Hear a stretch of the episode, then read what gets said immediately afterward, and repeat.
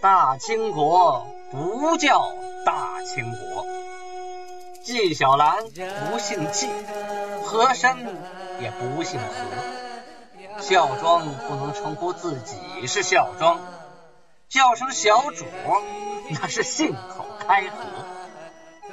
摆手绢的那是妓女，绝对不是格格。好，今天听俊贝勒讲一段《清通鉴》。朋友们，大家好。上次讲到，努尔哈赤跑到抚顺呢，拜见明朝官员啊，说自己冤枉。呃，他冤不冤呢？咱们慢慢往后看。哈哈。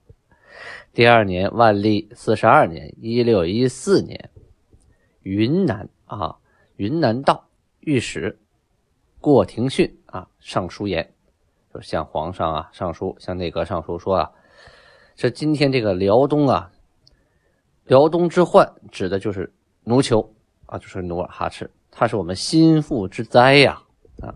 他并了南关，现在呢又要吞北关，那是我们咽喉之疾呀！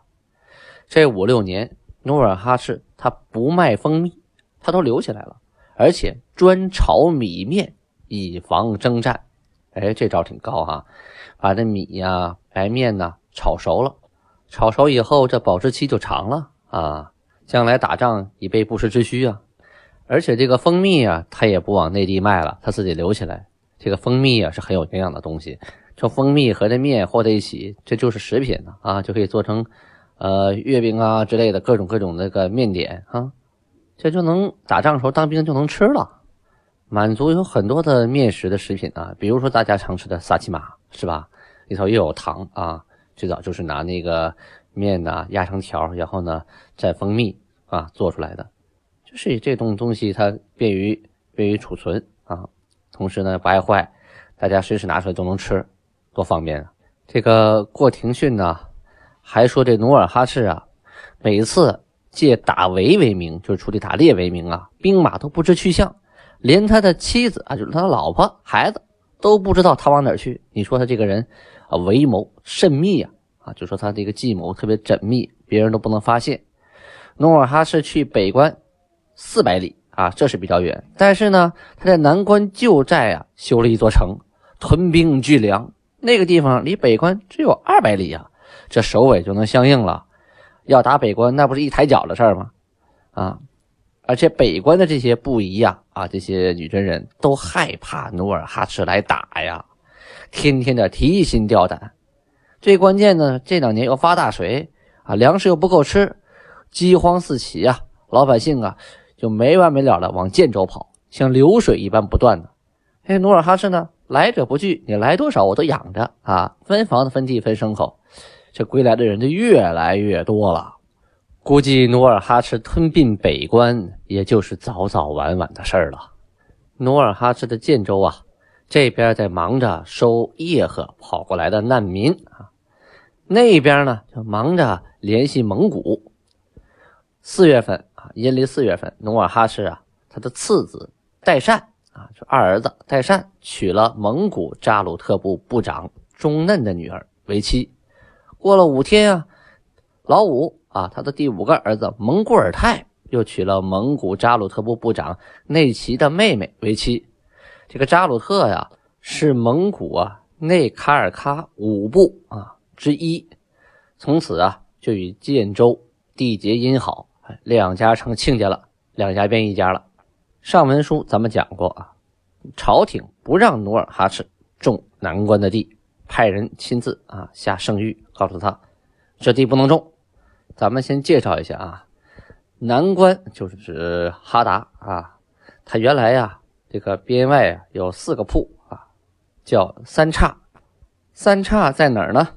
在今天铁岭的三岔子村，第二个是指福安，福安在铁岭的福安铺村，第三个是柴河，铁岭的柴河铺村，第四个是静安，开原县清河乡附近。最开始啊，建州啊啃南关的地啊，说三岔福安呢是原来就有的耕地啊，我呢还得应该继续种着呀。那个新开的这个柴河呀和静安呢，我都退回去。说的挺好啊，没过多久啊，哎，偷偷摸摸的又派人又跑到柴河等处啊，又来种来了。这就像那个小贩跟城管打游击似的，嗯，你来查我就走，你走了我再来种。确实啊，那广袤肥沃的土地，你种什么长什么呀？老百姓缺粮食啊，他收了那么多人，他不种，大家吃什么呀？是吧？明朝啊，开元参议薛国用啊，就派人呢查南关的地界，他主张啊驱逐建州占地啊。他上书啊，大概说这个意思，说过去王台呀。在管这段的时候啊，从威远铺起啊，就是开元的威远铺乡，至三岔铺啊为界。蒙古补路时候啊，三岔地呀就被建州占去了，以抚安铺为界。到蒙古普路死的时候啊，这个四个铺地啊都归了建州了。建州啊就派人派牛到这来临边来播种啊。这两关的土地呀特别的肥沃。富饶，而建州的地呀是高下不等啊啊！如果您看地图，你就知道啊，建州啊是在新宾那个地区为中心，全是山梁或者山洼，哎呀，平地很少。一等到了这个铁岭啊、开原呐，那是一马平川啊，肥沃的平原啊，耕种起来那就不一样了。而且建州的土地啊是苦于又涝又旱啊，收成非常的差。而且最近呢，人口是聚集的越来越多。如果他不开垦种粮的话，他养不了这些人。他现在是一边种一边放牧啊，你撵也撵不走啊。而且这个开垦的地是一年比一年多，人和牛是一天比一天多呀。这年的六月份呢，努尔哈赤的第八个儿子皇太极娶了蒙古科尔沁部部长。蒙古斯的女儿博尔济吉特氏为妻，大家一听博尔济吉特是不是很熟悉啊？对了，我们最熟悉的孝庄皇太后就是博尔济吉特氏，她和这位皇后是什么关系呢？哎，这位皇后是孝庄皇太后的亲姑姑。这位博尔济吉特氏啊，是一五九九年出生，嫁皇太极的时候啊，十六岁。天聪初年啊，尊称为中宫大福晋。崇德元年，晋称为清宁中宫后啊，当皇后了。顺治帝四位啊，就是当了皇帝以后啊，就尊称为皇太后。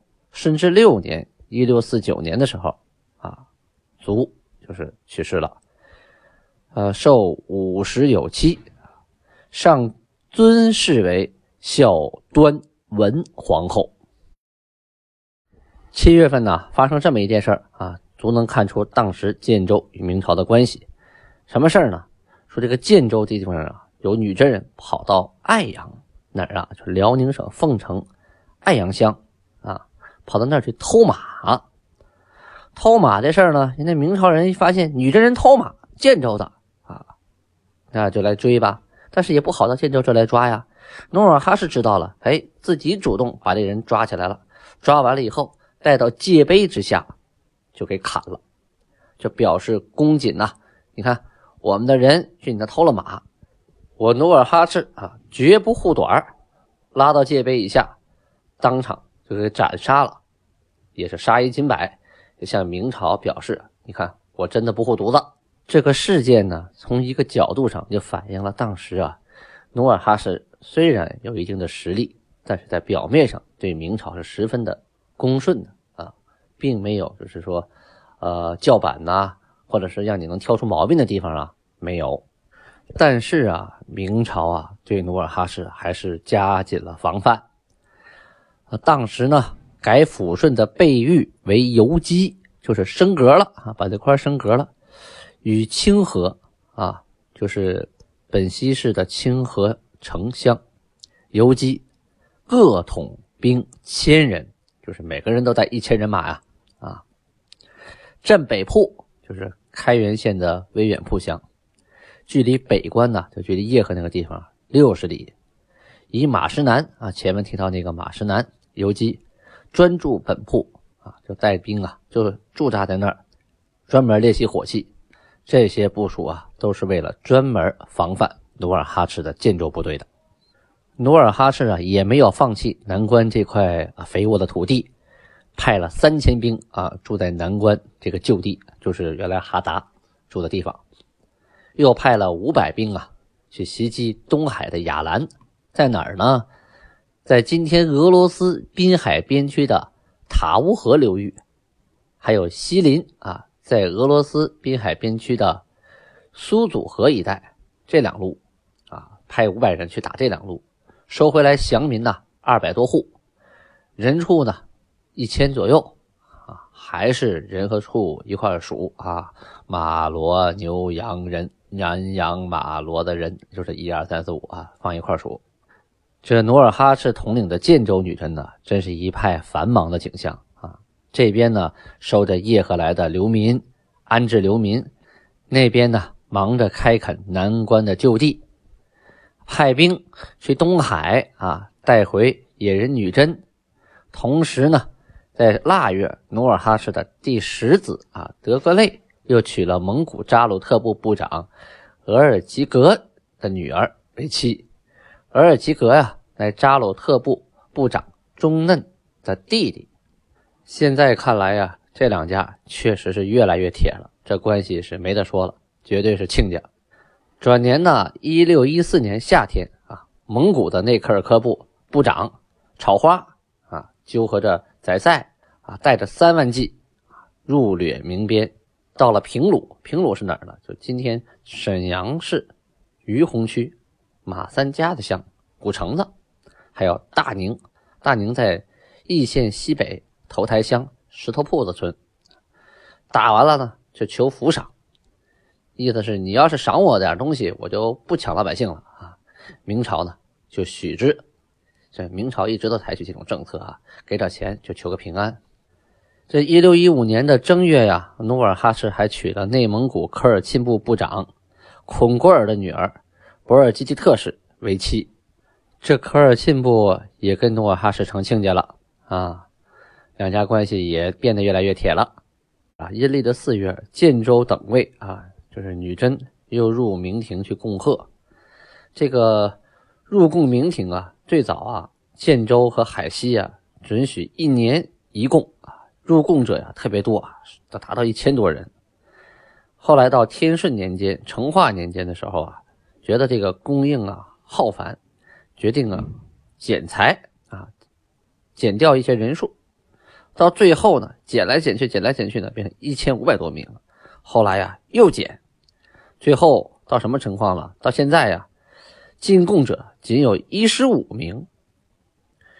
啊，明朝呢还照例赏那个十五个人。从此以后啊，这个贡事啊就断了。你说供不供也就没什么大意思了。你十五个人能做什么买卖呀？是吧？能带回什么东西？所以呢，从此从这个一六一五年，女真。向明廷入贡的事儿就停了。这一六一五年的时候啊，努尔哈赤已经五十六岁了。他命令啊，在赫图阿拉城的东坡上，这东边啊，建佛寺、玉皇庙、十王殿等七大庙啊，盖了三年才成。呃，那年我开车呢到赫图阿拉，围绕着老城啊转圈的时候，到了东边，还真看见这个。玉皇庙和佛寺啊，我还进去拜了拜。这个玉皇庙里还有一棵参天的百年大树，这不是一一百年、两百年，是五六百年、七八百年的一棵老树啊，应该是建赫托拉树就有那个，好粗啊，好高啊。当时很多人啊都往树顶上扔那个大钱儿，还还有硬币啊，祈求平安。要是您有机会到辽宁新宾啊。就是抚顺下边的新宾，逛完赫图阿拉城老城之后，一定要去这两个庙去拜一拜啊，香火很盛，很灵的哦。这年六月，叶赫部啊，将当年啊要嫁给努尔哈赤的这个女儿布扬古的妹妹啊，就历史上称为叶赫老女的这个女人，当年已经三十三岁了，改嫁给蒙古卡尔喀部部长暖兔啊。这个暖兔啊，是明朝人称呼他的啊。女真这边记录成巴哈达尔汗啊，嫁给暖兔的儿子叫蒙古大，这个也是明朝这边记的哈。满满语这边记录是蒙古尔代台吉啊，台吉的是呃是一个官职的名称吧，就是呃当时呢所有的蒙古归附于建州的。官员都称之为台吉，那这个时候呢，蒙古还没有归附过来，所以在蒙古那边呢，称为台吉，有点像王子的意思啊。这个女儿啊，嫁到蒙古还没到一年啊，就这个老女不到一年就死亡了，具体怎么死的就不知道了啊。呃，因为前一段时间我提过这个老女，而且呢，呃，有一位呃满族的格格叫。俊子哥啊，他拍了一部电影，就叫《老女》，讲述的就是这个老女的故事。她自己亲自扮演这个老女，叶赫老女。本身呢，她也是叶赫人，呃，也是叶赫部的一个小格格。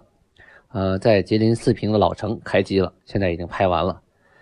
呃，这个老女啊，挺不容易的，这一生啊，嫁了很多次，哪儿也没成功。这个女人的一生啊，真的是很很坎坷啊。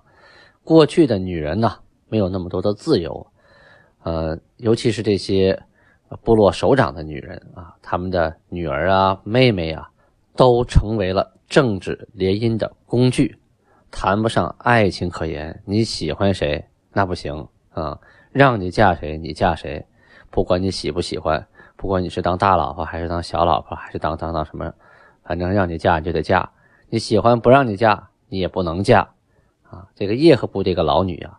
当时称为是叶赫第一美女，但是呢，一直到了三十三岁，在那个年龄、那个时代啊，三十三岁没嫁出去，那真的就是，哎呀，怎么说呢？这“老女”这个词儿啊，不是什么好听的词儿啊，这是说嫁不出去的老姑娘啊，叫老女。所以啊，不少人背后肯定的戳你脊梁骨啊，指指点点。